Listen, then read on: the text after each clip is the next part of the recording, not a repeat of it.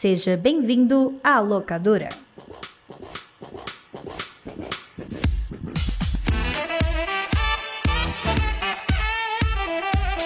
Bem-vindos à locadora do Nicolas, a investigação ordenada e sazonal do audiovisual internacional. Este podcast em que discutimos sobre a maior variedade possível de filmes do cinema mundial. Por isso que é uma investigação do audiovisual internacional. Eu não sei se é um ponto positivo ou negativo eu ter inventado essa rima, porque ela, não sei.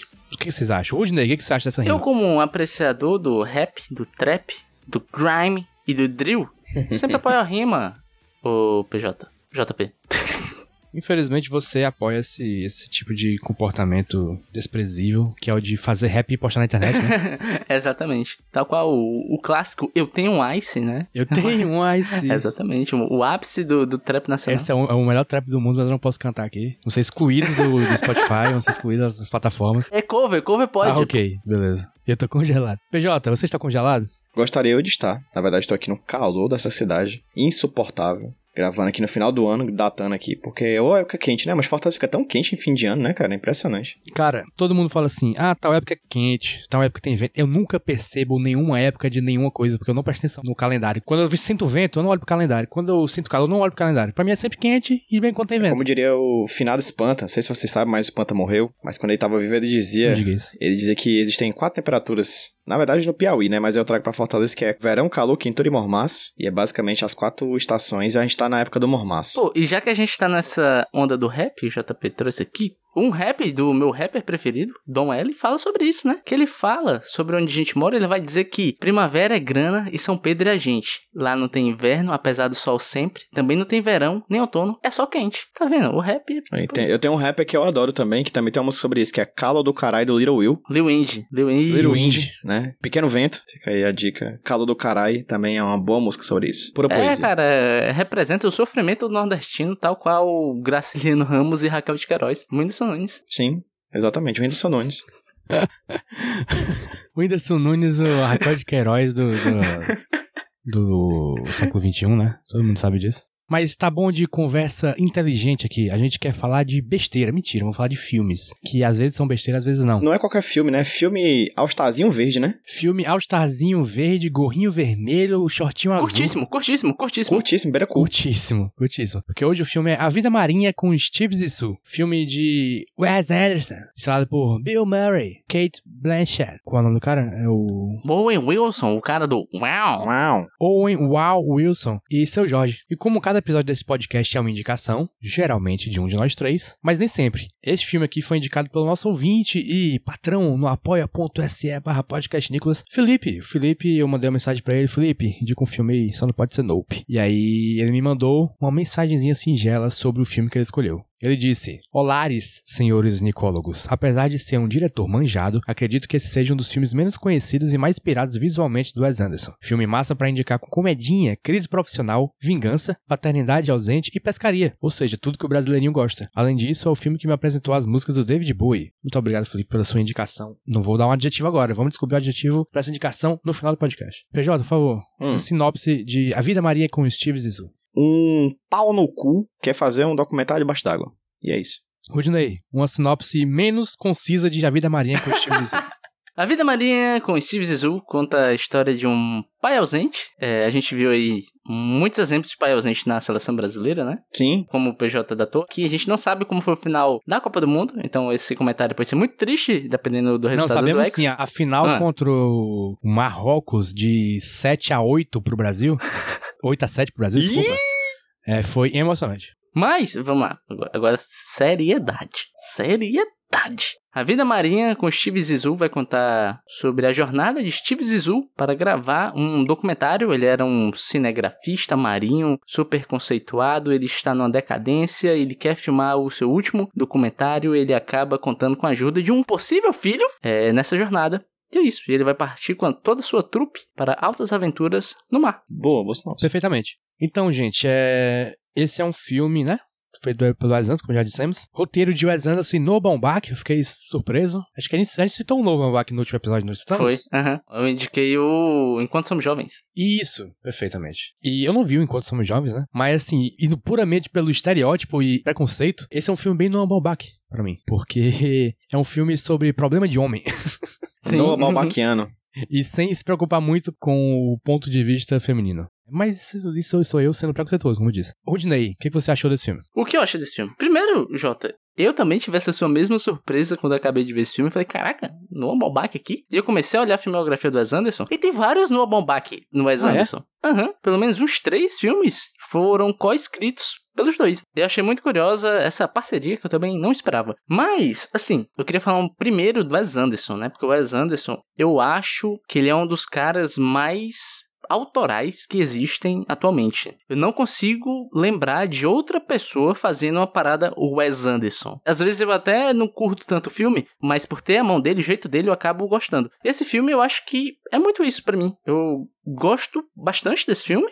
E eu gosto muito do jeito que ele conta a história, né? E é engraçado, porque assistindo esse filme, como eu falei anteriormente, eu não via nenhum paralelo com Wes Anderson no cinema atual. Eu não sei, sinceramente. Do jeito de contar a história, do jeito de filmar, eu acho que é uma parada muito particular. Mas o PJ me trouxe um comparativo para o Wes Anderson, que é a Marjane. Eu achei muito, hum. achei paralelos muito claros entre os filmes, assim, dá pra ver. Diálogos muito claros. Pela primeira vez, eu pensei, caraca, olha só, eu, eu consegui fazer um paralelo com Wes Anderson por causa deste podcast. E isso eu achei muito interessante, porque eu ia assistindo e ia batendo figurinha, entende? Só que depois a gente fala mais do filme, mas já comparando com o filme anterior que a gente viu, nesse filme ele acerta no que eu mais critiquei no filme passado, que é você ter um protagonista que é uma pessoa não muito legal. O Bill Murray aqui, o Zizou, ele não é uma boa pessoa. Na realidade, ele é falho em tudo que ele faz, apesar da fama, etc. Mas ele falha em absolutamente tudo. E em vários momentos você tem momentos para você desgostar dele. Mas o Wes Anderson e o Noah Baumbach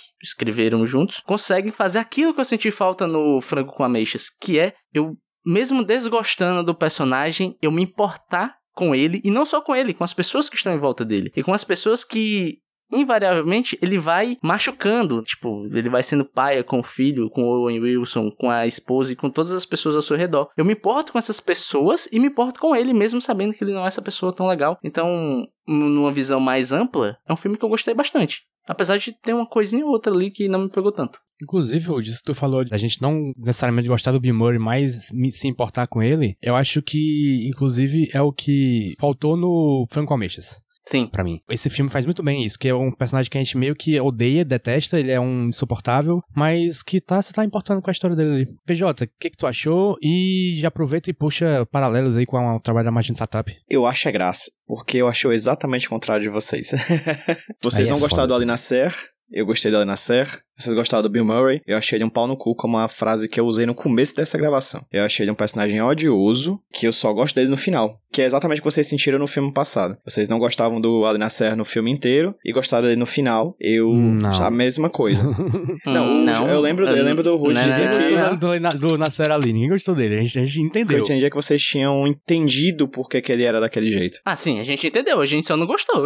Pois é, eu também foi a mesma coisa com esse personagem. Eu não gostei de nada dele, achei ele ridículo. Só que, diferente de certas pessoas, eu não acho ruim o filme por causa disso. Eu acho que é um filme que me incomoda muito. Eu acho que se você me perguntar, PJ, você gostou desse filme? Eu vou dizer, gostar não é a palavra certa, mas é um filme que mexeu comigo. Porque assim, não é um filme pra ser bonito, provavelmente tem as piores cenas de ações já gravadas na história da cinematografia mundial. São as cenas de ações mais feias que eu já vi na minha vida e é intencional, eu sei que é intencional. É interessante porque quando eu penso em Wes Anderson, eu não sou um grande conhecedor de Wes Anderson, eu já vi algumas coisas dele e, e tal, e o filme, meu filme favorito dele é um que muita gente não gosta, que é Ilha dos Cachorros. Eu acho incrível. Mas quando eu penso em Wes Anderson, eu penso em alguns pontos centrais, tipo equilíbrio, movimentos laterais e de zoom, aquela coisa mais equilibrada. Esse filme tem câmera na mão, ele tá emulando o documentário o tempo inteiro. As coisas são tortas, as coisas são diagonais. Então, assim, é um filme que é o Wes Anderson tentando o tempo inteiro se desconstruir. E ele faz isso tudo ao contrário. E nesse tudo ao contrário, eu acho que ele dialoga bastante com o Franco Ameixas. E aí,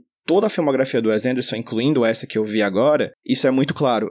Sabe quando a gente falava no Nicolas, quando a gente via um filme do Nicolas Cage, que a gente dizia assim: ah, o diretor é competente, ele fez as coisas bem direitinho? Uhum. Eu acho que o frango com ameixas desse filme, a gente não pode usar o termo competente. E não é porque é incompetente, é porque eles não querem fazer nada que seja de uma competência. Eles querem fazer de formas diferenciadas as coisas que todo mundo mostra. Andar, dialogar, nadar. O Wes Anderson ele tem um certo apreço por fazer essas coisas que todo mundo vê em todo filme de um jeito próprio. A mesma coisa a Marjane, no filme que a gente viu anteriormente. É uma coisa bem bizarra, assim. É um, esse filme é bem. Tu falou, né, Jota, que é um filme que o Felipe indicou dizendo que pouca gente tinha visto, e realmente foi pouca gente que viu. É um grande fracasso de bilheteria do Wes Anderson, assim. Ele investiu 50 milhões de dólares no filme e só arrecadou 38 milhões ao redor do mundo. Também com um elenco desse, né? Então. Mas o elenco, a gente nem bota muito na conta porque é brother, né? É sempre essa mesma galera que tá com ele. É absolutamente todo santo filme. Para mim, um filme do Wes Anderson é um Saturday Night Live que houve Nando Reis, entendeu? É tipo isso, assim. É um Saturday Night Live sofisticado. Você vai fazer um sketch de Saturday Night Live por uma hora e meia. Vira uma câmera. Olha, o Bill Murray. Vira outra câmera. Olha, a Angélica Houston. Olha ali. Putz, esqueci o cara do Jurassic Park agora que tá lá no filme também. Jeff Goldblum. Então, assim, olha, toda vez que vira uma câmera é um Owen Wilson da vida aparecendo, entendeu? Aí você fica, meu Deus, esse cara é amigo de todo mundo mesmo, né? O Wes Anderson deve ser um cara legal. Hum, talvez. Não vou botar minha mão no fogo aqui. Mas, Jota, tu disse uma coisa que ele, esse filme é meio o Wes Anderson tentando não ser o Wes Anderson, né? Só que eu não sei se o caso é esse ou se é que ele, ele ainda não era o Wes Anderson. Porque esse filme aqui é o quarto filme dele. Acho que é o segundo filme meio grande dele, assim. O primeiro é um bem independente, assim, que é o Bottle Rocket, nunca vi. O segundo é o Rushmore, que eu já vi, mas eu não lembro muito bem. Que também tem o Bill Murray, né? O terceiro é o Royal Tenenbaums, que eu lembro de gostar, mas eu também não lembro muito coisa dele. Então, eu não tenho exatamente a certeza se esses filmes são tão Wes Anderson como é, por exemplo, o Hotel Budapeste, o Ilha dos Cachorros, o Moonrise Kingdom. Eu gosto muito desses, desses outros. Ele claramente tá mais obcecado em fazer aquela Wes Anderson-nice, né, nesses filmes do que aqui, né? Esse aqui, ele, ele tá meio fazendo aquilo, só que indo no flow, tá deixando a vida me levar, tá indo do jeito que dá. Eu acho que eu discordo de vocês, sabia? Eu não consigo ver esse filme como um Wes Anderson não querendo ser Wes Anderson. Eu acho que ele tá fazendo a coisa dele igual ele faz em qualquer outro filme, né? Todos os filmes que eu parei para ver dele, eu consigo fazer paralelos claros com esse aqui. Obviamente que uma coisa eu acho que é bem clara, que o orçamento vai aumentando, né? A partir do momento onde ele vai se consolidando enquanto Wes Anderson, ele vai criando um nome e o orçamento vai aumentando. Né? Então isso a gente vê bem claramente. Acho que uma das coisas mais marcantes dele são o movimento de câmera, né? O jeito que ele é meio ficcionado com padrões, assim, da câmera se mover lateralmente e parar perfeitamente no enquadramento super alinhado tal, assim, quase que obsessivo. E eu gosto muito disso nesse filme. E tem uma coisinha que eu gosto muito, e eu até pegar um pouco do que o PJ falou. Tipo assim, a gente pensa muito nele nesses momentos grandiosos, tal, assim, tipo, de movimento de câmera, etc. Mas eu gosto muito de como ele consegue fazer isso em momentos meio caóticos. Por exemplo, tem uma ceninha que eu acho sensacional, que é o momento onde ele vai apresentar o navio, porque em vários momentos você vai passear por esse navio, você uhum. vai conhecer os cômodos desse navio. Então tem um momentinho onde ele para o filme, vem o Bill Murray e te explica cada cantinho do filme. E ele te explica numa maquetezinha. O navio, né, que eles andam, ele é mostrado desse jeito, como uma maquete. E a câmera passa por entre as paredes, saca? Tipo, cena de novela antigamente, onde tudo era filmada em sets. Você vê a, a divisão. Ele usa essa quebra como um elemento narrativo para mostrar o movimento de câmera lateralmente por dentro do navio. Cria até uma sensação meio fantástica desse navio, se você for parar para pensar. Então tem vários momentinhos onde ele se permite mostrar o fantástico e o brega e abraçar isso e colocar dentro do seu próprio filme. É tipo o fundo do mar que é mostrado. É tipo, você vê que é uma parada fake, mas é um fake propositalmente fake para te passar uma sensação quase que de desenho animado. Sim.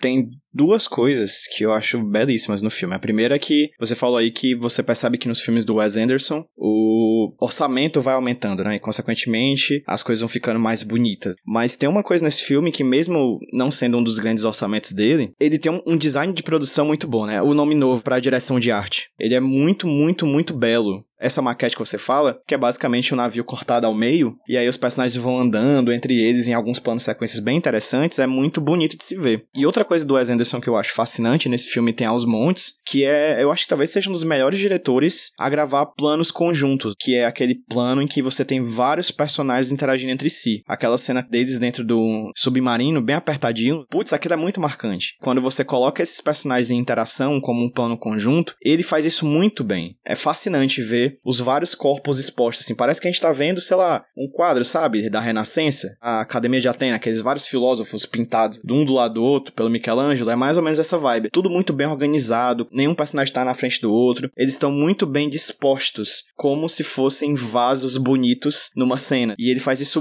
muito bem na obra dele, e nesse filme ele faz isso de forma primorosa. E o que eu acho legal é a questão do character design, que você tem toda uma trupe que acompanha os Zizou nesse navio, uhum. e não tem como você desenvolver tanto boneco. Então ele foca Bill Murray, o Owen Wilson, a repórter, que é a Kate Blanchett. Mas cada boneco tem o seu momentinho, tem sua piadinha e o mais importante, você bate o olho e reconhece cada um deles. O cara da câmera, que ele usa o negocinho na cabeça, ele não dá um A.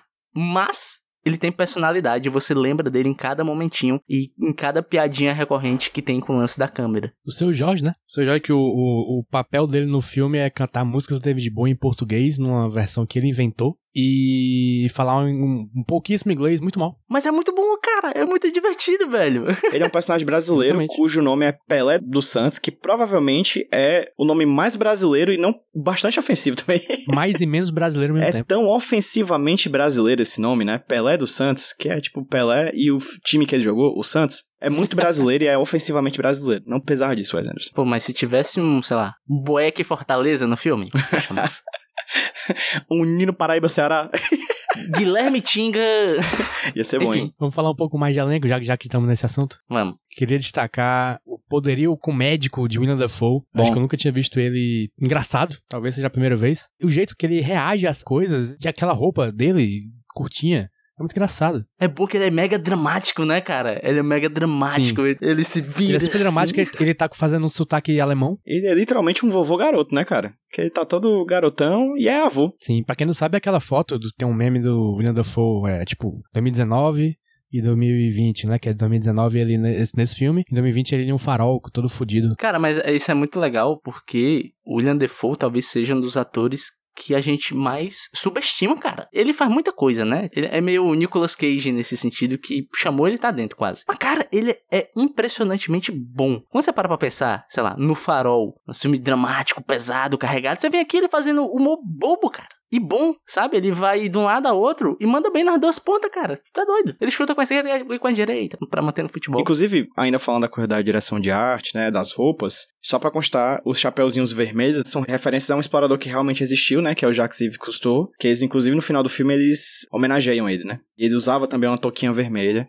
e essa toquinha vermelha aí, ela é uma referência direta a esse explorador. Não é que a toquinha é uma referência a ele, né? O personagem Steve Zissou é uma referência a ele, assim, não, claro que não é inspirado nele. Tanto que ele é o já custou de verdade, ele fazia documentários marinhos de muito sucesso na época. Eu imagino que depois não tenha feito tanto sucesso. Enfim, o Steve Zissou é o já custou da ficção. Uhum. Tem uma coisa que esse filme mexe com a ideia de desbravar desbravar esse ato que a gente vai pro mundo e seja o que Deus quiser, seja lá o que eu vou encontrar. Seja coisas boas ou seja coisas ruins. Eu lembro que no HQ Sem Roteiro eu entrevistei uma vez o Chico, quadrinista. E ele falou sobre a primeira vez que ele fez algum personagem da MSP, né, da Maurício Souza Produções, que foi uma HQ curta que ele fez para aquela coletânea MSP 50. Que ele fez uma história do astronauta. Foi a primeira vez que ele desenhou um personagem da MSP. E aí, ele fala no, nessa entrevista que eu fiz com ele para HQ Solteiro uma coisa muito legal, que ele procurou trazer, nessa história curta da MSP, um caráter lusitano das grandes navegações. Essas grandes navegações, esse interesse dessas pessoas de irem desbravar o mar. O problema é que as navegações que a gente viu europeias são aliadas à questão do colonialismo. Mas essa ideia de pessoas que vão pro mar e seja o que Deus quiser, que está em Star Trek, tá em, sei lá, Pokémon, e essa obra é sobre isso, cara. É uma grande história sobre um cara desbravando o mundo e nesse processo, como toda história de explorador, explorando a si próprio. As próprias músicas do David Bowie que estão na trilha, né? Tem algumas que são o David Bowie mesmo, cantando, que tá lá tocando na trilha, mas as músicas que o seu Jorge toca durante o filme, como já foi falado anteriormente, são rearranjos, né, em violão e adaptados para o português pelo seu Jorge. E aí são músicas todas de viagem. Tem literalmente algumas músicas do filme que são feitas por uma banda chamada Inner Space, E Inner Space é espaço interno, né? Então, assim, é sempre sobre isso. É sempre sobre explorar o que tá no mundo explorar o que tá por dentro. E esse filme é isso. Ele é um explorador da natureza, mas antes de mais nada, ele tentando explorar a si mesmo e tentando entender quem ele é. E mais do que isso, é um cara que conhece tanto do mundo, explora tanto lugares inóspitos, mas não para pra pensar nos seus sentimentos e nos sentimentos das pessoas que estão à sua volta, né? É o gênio sem noção, né? Isso, exatamente. Ele entende tanto, aspas, porque a gente descobre que ele não entende muita coisa também, de vida marinha, mas não entende da vida humana, das relações entre as pessoas que estão à sua volta, né? Mas o elenco, que, né, a gente ignorou. Destaquem, quem mais você destaca?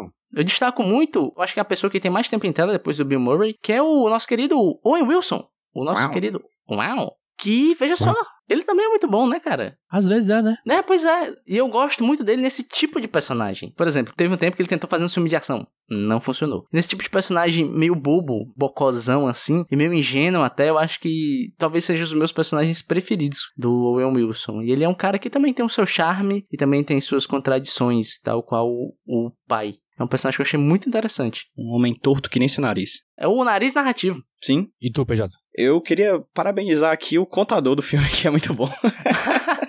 É bom, esse cara é esse bom. Esse personagem é muito bom. Cara, eu, eu, acho que eu gosto mais dos personagens pontuais do que os personagens grandes, sabe? O Bill Murray tá muito bem. E eu sou muito antipático com figuras de paternas desprevisíveis, né? Por questões pessoais. Pessoas que aparentam ser boas diante dos outros, mas que no íntimo são gente egoístas, psicopatas, eu tenho uns problemas com isso. E eu odiei o personagem principal, mas eu não odiei porque ele é ruim. Eu odiei porque é um filme que tem uma das dramatizações mais reais de um pai merda que eu já vi na minha vida. Assim. Porra, isso sim. Ele é um magnífico pai merda. E esse filme é isso. Se você quer ver um filme assim de sugerir, ah, quero ser pai, vou ver um filme que eu tenho que fazer tudo ao contrário. A vida Marinha com Steve Zissou é o seu filme. Veja e diga, eu não vou fazer nada que esse personagem faz, porque provavelmente é a pior representação de um pai bem feita. Ou melhor, a melhor... Enfim, vocês entenderam. É isso. Entendemos. E tu, JP? Quem mais você destaca aí nessa trupe? O Jeff Goldblum. Jeff Goldblum que faz o, o rival de vida e carreira do, do Steve Zissou. Que ele, como sempre, faz um cara esquisito, né? Porque ele é um cara esquisito, afinal. E é muito bom, muito engraçado. Toda vez que ele aparece, ele rouba a cena. Cara, o Jeff Goldblum, não sei pronunciar o nome dele. O Jeff? Goldblum. Meu, meu brother, Jeff? O Jeff. Ele, tal qual o Wes Anderson, parece só existir ele no mundo, né, cara? Eu sinto que ele é quase uma entidade. Porque todo filme que tem ele, ele é ele. Isso. E ele é o melhor ele possível. É impressionante como ele é muito bom em ser ele, né? E é ele no Máquina nesse filme, é ele no espaço em Thor, é ele com dinossauros em Jurassic Park, é ele. É ele virando uma mosca, né? É isso aí. É ele, é ele o tempo inteiro. Continue sendo essa pessoa do jeitinho que você é, Jeff. Você está ouvindo a gente. Um forte abraço. Eles dois têm o melhor diálogo do filme para mim, que é a gente nunca foi bom marido, né? Mas eu tenho uma desculpa porque eu sou meio gay. Aí o Steve Zissou responde: supostamente todos nós somos. Ele não fala, tipo, meio gay como se fosse. Ah, sou meio gay. É, é parcialmente gay. Ele, ele, é como se fosse. Ele não é inteiramente gay, é parcialmente. Isso é muito bom. Aí o Steve Zissou: supostamente todos nós somos. Eu achei bonito. Eu esqueci de destacar também a Kate Blanchett, que, assim, é um personagem que eu não sei, não sei qual é muito bem a dela, assim, sim, sei, né? É um, é um desafio para o Steve Zissou, assim, a presença dela. Mas ela tá muito bem ali. Ela é boa. Não tem muito o que falar muito além disso, não. Ela é boa. Cara, tem uns atores que é difícil, né, cara? Porque, sei é. lá, a pessoa pode estar. Esse cara é bom. Eu vou interpretar uma pedra. E ela faz uma pedra perfeita, cara. Ela é esse personagem. Que, tipo, ela faz um filme, que ela é, sei lá, uma dondoca super rica, que nem aquele filme lá da, daquele pau na beira lá do. né? Não sei o que, Allen. Isso, esse aí mesmo, daquele dessa, desse desgraçado. Blue Jasmine. Aí. Isso, esse filme aí, né? Ela, sei lá, faz uma elfa super poderosa e ela faz uma jornalista grávida. E são três pessoas completamente diferentes, né? Sabe o que é louco? Porque aqui, poxa, é, é, é, meio bizarro que você parece que. Eu não sei se é da minha cabeça, mas ela é tão boa atriz que muda. É outra pessoa, é um shapeshifter, tá ligado? Ela pode interpretar uma senhorinha de 70 anos, que eu vou acreditar que ela é uma senhorinha de 60, 70 anos, ou uma repórter jovem que eu vou acreditar. É bizarro, cara. Tem uma história muito boa dos bastidores, né? A trivia. Trivia o personagem dela tá grávido, né? Uma mulher grávida no filme. E ela tava testando a roupa para ficar com um buchinho. E ela ia vestir. E quando ela vestiu, ela desmaiou. E ela nunca tinha desmaiado na vida. E depois do filme, ela descobriu que, sim, ela realmente estava grávida. Oh. Durante a gravação do filme, Isso ela realmente estava grávida. E aí o Wes Anderson brincou dizendo que ela talvez tenha levado o método de atuação longe demais. Porra, ele fez a minha piada aqui. Ele fez maldito. a tua piada em 2004, cara. Mais destaque, gente, eu não sei. Assim, esse filme, resumindo, eu gostei desse filme. Só que eu não tenho muito o que falar dele. Então, puxa aí, por favor. Você sentiu mais do que pensou nele? Eu, eu, senti assim, mas assim, mais ou menos como o filme do último programa, veio e passou, tá ligado? Eu geralmente sou fã do Wes Anderson. Eu gosto muito de O Grande Hotel Budapeste e do Moonrise Kingdom, principalmente. Esses dois são muito bons. Muito, muito bons. Eu recomendo demais que vocês assistam eles. Mas esse aqui, eu achei ele um pouco meio esquisitinho, só pra ser esquisitinho. Eu gostei muito do set design dele, gostei muito do, do design de roupas. Gostei como as, os animais são stop motion, que é um detalhe que só pra ser um filme mais esquisito ainda também. Apesar de eu estar reclamando disso, mas essa parte é legal. Mas eu achei que ele meio que é um filme estranho, sem. Não sei. Ele não, é, não é ruim, não. O que ele quer falar é interessante, mas não foi muito para mim. Deixa eu tentar sintetizar, Jota, o teu pensamento e tu disse eu tô correto. Você gostou hum. da forma, mas o conteúdo não te apeteceu. Não foi uma coisa que te fisgou. É isso? É, não é nem que não apeteceu, só. Ah, entendi. Legal, valeu. Uhum. Beleza. Passou e não ficou. Joinha. Tá com um vento de verão. Inclusive, o J pontuou aí a coisa da animação, né? É por isso que eu vejo esse filme muito como Vingadores ao estar verde. Porque é tipo isso, assim, é muito ator fodão. E na produção também tem gente muito foda, que é o Noah Baumbach, que já foi falado aqui no roteiro. As animações são feitas pelo Henry Selick, gente, que é o cara do extremo do Olha Jack, só. Coraline, James e o Pêssego Gigante. Ele é o cara da stop motion, né? Ele é o cara do stop motion que faz stop motion para depois o Tim Burton vir roubar os créditos e ficar mais famoso e ganhar mais dinheiro. É que é isso que acontece, na verdade, né? O Tim Burton só bota o nome dele e o Henry Selick faz o trabalho. E a gente valoriza o trabalhador aqui. O Wes Anderson, que nem a gente falou, ele ser um cara muito brother, muito legal. Ele é o Nick Fury, cara. É, cara. Só que o Nick Fury, da hora, sabe? Simpático.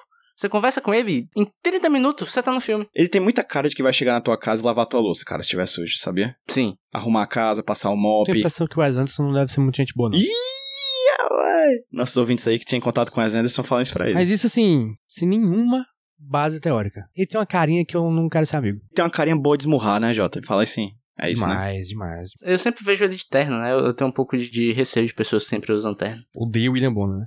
Sim. Não só por outros motivos, mas esse também. Não agrega, né? Não agrega. Pois é. E é isso sobre o filme deste episódio. Mas ainda tem episódio, calma aí. Porque agora tem as notas do filme. Eu, eu meio que já resumi minha opinião aqui sobre o filme. Eu dou um 7,5 pra ele. Não, 6,5, né? Porque a gente tem que tirar um ponto aqui. Por que, que a gente tira o ponto, Jota? A gente tira o ponto porque filmes que não tem Nicolas Cage já perde um ponto automaticamente, né? Por devido a não ter Nicolas Cage. Então eu dou um 6,5 e você, PJ. Como eu falei, eu gostei do filme. Eu acho que é um filme incômodo. É um filme que eu não gostaria de ver de novo, talvez. Você vê daqui a muito tempo, talvez até com uma galera, mas sozinho já deu. é um filme que você termina de ver, assim, eu, eu, particularmente me senti incomodado. Mas é um incômodo que obras de arte às vezes dão na gente. Então, eu dou uma nota 7. Rodinei.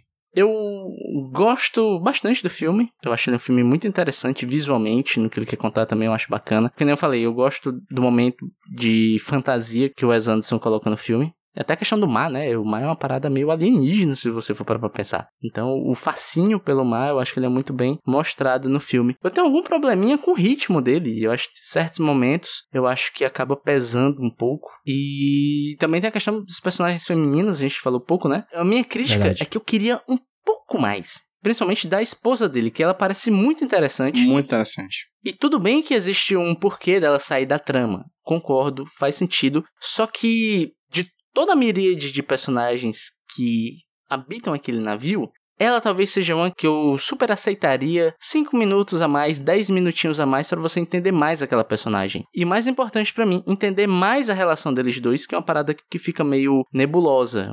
Um ponto que eu gostaria de conhecer é a relação deles dois, porque é estabelecido no filme que toda a relação que o Zizu teve com mulheres foi paia. Ele foi escroto com as mulheres. E a deles dois eu queria um pouco mais de profundidade para entender esses dois personagens e a interação deles. Então, para mim, é, eu vou dar a mesma nota do PJ, uma nota 7. É isto, eu acho que é um filme que vale sua assistida, sim, sem marcada. Vale se dar um, um playzinho. Eu acho, inclusive, que outras pessoas gostarão mais do que a gente. Sim. Provavelmente. Que somos chatos. Sim, a gente é insuportáveis.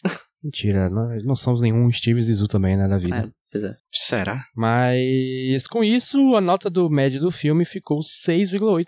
Boa média, acho. Uma boa média. É, ok. É ok. Podia ser melhor. O Wes Anderson melhora e ele melhorou. Ele fez Moonrise Kingdom e fez O Grande Hotel Budapeste. Mas sabe como ele poderia ter melhorado esse filme? Colocando Nicolas Cage. É, caraca. Porra, filme de mar, de pesca, tinha que ter um gancho. Este é o momento. Como é que Nicolas Cage melhoraria este filme? Pelo amor de Deus. Cara, seria um Clash of Titans, né, bicho? O Nicolas Cage com Wes Anderson. Seria o caos organizado, né, cara? E o pior, que eu acho que combina pra caralho. Combina, combina. E já fizeram essa pergunta pra gente. Ah, e qual diretor você gostaria de ver o Nicolas Cage? Agora tem o Wes Anderson. E tem mais um motivo pra eu não achar o Wes Anderson gente fina. Se fosse gente fina, eu ia te chamar de Nicolas Cage. É, isso é verdade. Ele fez filme com o primo do Nicolas Cage, porra. O Jason Schwartzman. Jason Schwartzman. Verdade, Jason Schwartzman. É. é do recente com o Tenenbaum. E o Rushmore também. O, o, os primeiros filmes dele é com o Jason Schwartzman, papel principal, ele pivete. O Wes Anderson tá um grau do Nicolas Cage e ainda não usou esse networking, porra. Decepcionado. Foda. Mas como o Wes Anderson poderia usar o Nicolas Cage nesse filme aqui? Eu acho que ele seria um bom papel do William Dafoe. Também acho. O Vanna. E provavelmente o Nicolas Cage fala que o personagem dele é inspirado em algum filme obscuro de expressionismo alemão. Sim. É a cara dele fazer isso. Tem uma coisa que a gente não falou nesse filme, que é esse filme é de uma categoria de filme que a gente já falou várias vezes no podcast Nicolas, que é filme de tubarão, né? Esse filme é filme de tubarão. Caralho, porra, verdade. Esse é um filme de tubarão do Wes Anderson, que não é um tubarão do mal, é um tubarão arte, um tubarão moleque. E eu acho que o Nicolas Cage seria uma boa ponta como amigo do Bill Murray, o que é mordido e comido por um tubarão. Sim, parece uma cena. Uma cena e depois é pintado numa tela de arte. Eu acho que o Nicolas Cage daria bem ali, tal qual a sua participação em Sedutores Seduzidos. É, e a gente teria já o Nicolas Cage careca antes de ser moda, né? Que agora todo filme em 2023 vai ter o Nicolas Cage careca, porra. E o Nicolas Cage comido por tubarões, porque o tubarão, que é o mesmo aqui dos outros filmes que a gente viu, né? Também é o mesmo ator, porque basicamente ele é sempre chamado, né? O... Ele fez o mocap pra esse filme aqui. é, sim. E a gente nunca viu esse ator comendo o Nicolas Cage. É, porque naquele outro filme lá, O Homem de Honra, o tubarão não encosta no Nicolas Cage, né? Não encosta no Nicolas Cage. Como a entourage do, do Nicolas Cage, mas não ele. Então acho que seria legal aí essa interação culinária entre Tubarão e Nicolas Cage. PJ, a gente tá um pouco alinhado. Porque assim, eles falam, pô, Tubarão, não sei nem se é de verdade. O Bill Murray tá mentindo, isso não existe. Então eu acho Assim, é bonito a cena, tá? Super legal, contemplando o desconhecido do mar e tal. Você entende o porquê do Zizu gostar tanto de estar na água. Não, beleza, beleza, beleza. Mas eu queria algo chocante. Eu queria o cinema todo, sabe? Terrifier 2, o cinema. Ai, pessoas estão assistindo e estão passando mal. Eu queria esse momento nesse filme porque eu queria que o Nicolas Cage fosse o próprio tubarão em stop motion. Ele passaria assim pelo submarino, mordendo o, o peixinho que tá lá de anzol. E seria chocante, o pessoal do cinema ia ficar transtornado. E em Cannes, ele teria a exata duração de palmas de 9 minutos e 37 segundos. Só que de gente vomitando durante 7 minutos e não sei quantos segundos. Seria uma cena nojenta, mas seria palmas. Aquela um... cena do, do parque de diversões em um peixinho 2. Uh, Sim. É o Tubarícolas. Perfeitamente. E além de indicar onde o Nicolas Cage poderia se encaixar nesse filme, vamos indicar também filmes que têm alguma relação aqui com esse filme aqui. Filmes que a gente quer indicar. Vamos tentar se manter em filmes, PJ. Já tem um filme aqui engatado, posso, Jota? Fala, Rude. Esse aqui tá super conectado, tá? Aqui a gente fala de uma relação de pai e filho, uma relação conflituosa, onde os dois tentam se entender e existe ali um conflito. E o filme que eu vou indicar para vocês também tem essa mesma dinâmica, só que existe um diferencial que é de uma mãe e uma filha. E também tem um ser místico que é um panda vermelho. Hum, olha só. Eu vou indicar Turning Red. Eu esqueci como é o nome em português essa porra. Acho que é só. Red. Crescer é uma fera. Caraca, que merda, hein? Mas é isso, esse é um filme muito legal, muito divertido. Eu até abri aqui, enquanto a gente tava conversando, abri meu Letterboxd e eu dei 5 estrelas. Achei eu também. top. Ó, esse filme, ó. Incrível, top. incrível, incrível chorei, assim, desceu uma lagriminha assim, ó. Aqui em casa a gente deu play no segundo um, a Isabel começou a chorar e só parou de chorar quando terminou o filme. Meu Deus. Foi um filme que marcou Tem indicação, muito. Tenho, tenho sim. Já que a gente tá falando de documentário, Vida Marinha, né, que é o filme brinca com essa lógica, né, e é um documentário falso, etc. Eu vou indicar um outro documentário falso, né? Existe toda essa categoria de documentários falsos, que é o mockumentary, que é um uhum. documentário falso. e eu vou indicar o, acho que o meu favorito, que é What We Do in the Shadows, o que fazemos nas sombras, que é é um mockumentary sobre como é a vida, os bastidores, o viver, o dia a dia, ou melhor, o noite a noite dessa categoria, desses grupos de pessoas que são os vampiros, né? Que os vampiros são gente também, né? E lembrando, ó, tem regras aqui que a gente estabeleceu no podcast Nicolas e a gente vai trazer pra cá também. Que o filme melhora quando tem tubarão e também quando tem vampiro. Vampiro Exatamente. é um... Esse é um filme que tem vários vampiros. Não, é um excelente filme. Eu giro ver o filme e depois engatar logo na série, porque a série é continuação do filme, com outros personagens, e é melhor que o filme, inclusive. Oh, rapaz, então pronto aí, fica a dica. Porque eu só tinha visto o filme e o filme já é muito bom. É muito bom. E tu, JP? Eu vou fazer uma indicação completamente fora da caixinha aqui no negócio. Que é assim, esse filme, A Vida Marinha com Steve Zissou, além de ser sobre paternidade e sobre água, e sobre tubarão, é sobre uma relação que se constrói ali entre dois homens, né? Uma uhum. relação bonita e também uma relação bonita entre outros homens, né? Que o, o Steve Zissou e o amigo dele que morreu, o Steve Zissou e o William Dafoe. É, eu indico aqui o filme O Assassino, filme de 1989, dirigido por John Woo, filme com o poderosíssimo Show Yun Fat, Putz. O Monge à Prova de Balas. Muito bom. É, esse filme é sobre. É tipo uma amizade que você faz numa festa e nunca mais você vai encontrar aquela pessoa. Só que com bala. Porra, legal, hein? Normal. E aí, tiroteio na igreja e pombo voando, essas coisas, sabe? Muito bom. O assassino do John Woo. Tudo que eu espero de uma amizade. Igreja, tira e pomba. Exatamente. e para finalizar, vamos aqui indicar outro filme, mas antes, Jabazinho. PJ, como as pessoas podem se juntar aos milhares de seguidores do HQ Sem Roteiro? Aos mais de 50 mil seguidores lá no TikTok, arroba HQ Sem Roteiro, procura a gente, compartilha a gente, comenta a gente, fala mal, fala bem, mas fala de mim. Arroba HQ Sem Roteiro no TikTok, mas também no Instagram e no Twitter. Não se engane pelo nome do TikTok, que não é sobre HQ nem sobre roteiro. É sobre a vida. É sobre o 100. Sobre o quê?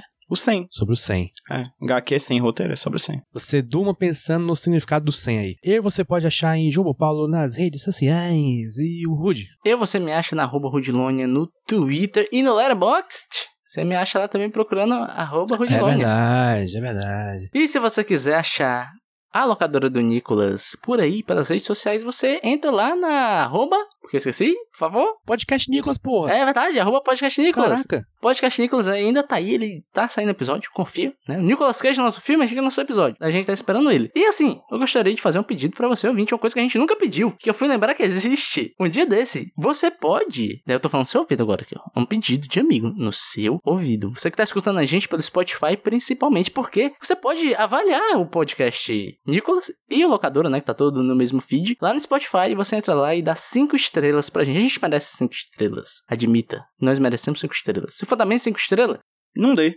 Não dê. Minta, minta. Me iluda, diga que a gente é 5 estrelas e dá lá pra gente, porque assim, dizem as más línguas que o Spotify divulga mais a gente, mais pessoas podem nos escutar e descobrir Filmes de Nicolas Cage e filmes variados agora na locadora do Nicolas. Mais pessoas podem nos escutar, descobrir filmes e apoiar no apoia.se barra podcast Nicolas, porque jornalismo de qualidade exige recursos. E falar de filme também. E agora sim, Rudney vai indicar o que? Um filme para o próximo episódio da locadora do Nicolas. O próximo episódio da locadora do Nicolas será...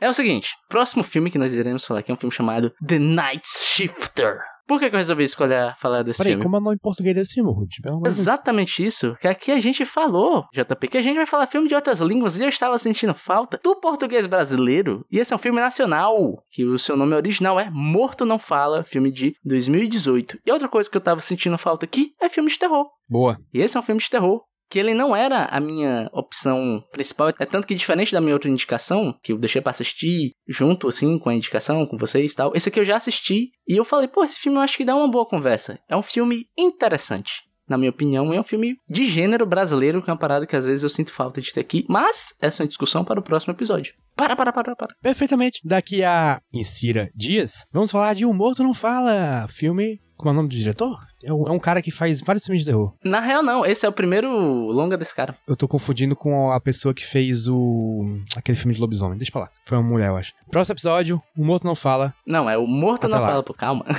É Morto Próximo Não episódio, Fala. Não, o Morto. Próximo episódio: Ao contrário desses caras aqui, Morto Não Fala. Até lá. Beijo. Tchau. Tchau.